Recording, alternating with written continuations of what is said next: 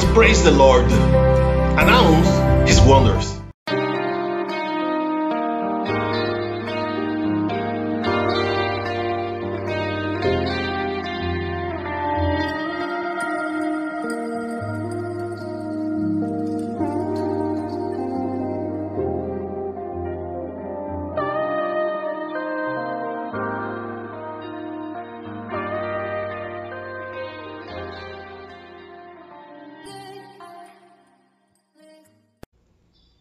Good morning, and bless you all that says in the YouTube channel or listen us in the podcast, TikTok, and other social networks.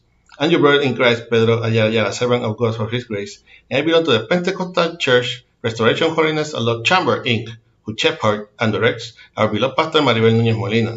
Our church is located at Flamboyant Street 194, Pueblo Indio, in Canóvanas, Puerto Rico, and this is the ministry that bears by name from the school to heaven, de la escuela para el cielo. We will be using the Holy Bible app that you can get free of charge on both the Android platform and the App Store. The verse of the day is in Psalm 9.1. Psalm 9.1.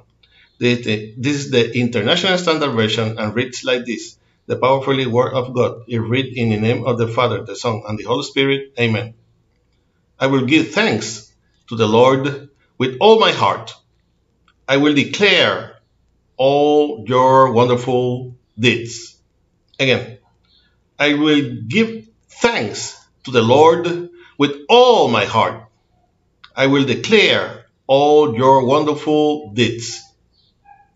Please God, continue blessing your already blessed word. Thanksgiving for God's righteousness.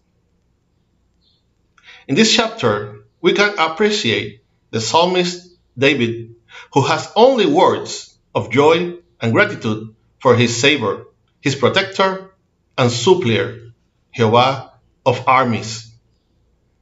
The psalmist has witnesses how God's hand has delivered him in all circumstances he has faced as was scarcity, persecution, injustice, and anguish in the in the form of gratitude to the Lord and in an act of what will later be known as a way of evangelizing, David decides to attest to these victories. He decides to share with those who still not, do not know God's faithfulness to those who love and obey him.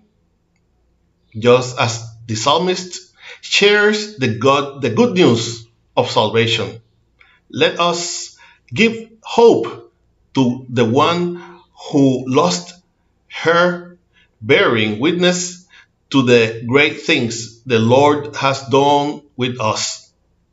Let us praise the Lord and announce his wonders. Amen.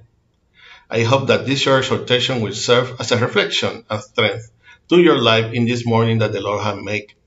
For prayers, send us to our email, ministerio de la escuela at gmail.com. You can also get us on YouTube and listen us in the podcast in Facebook.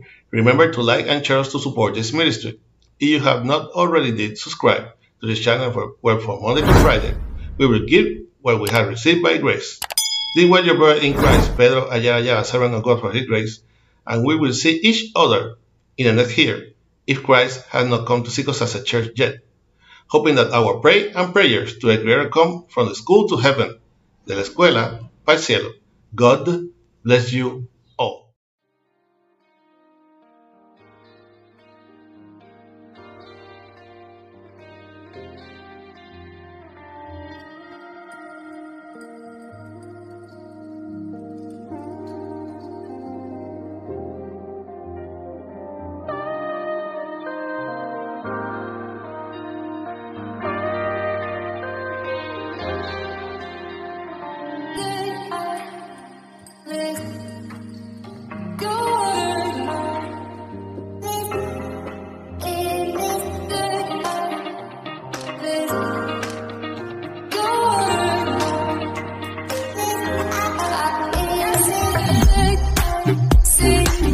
I, I, I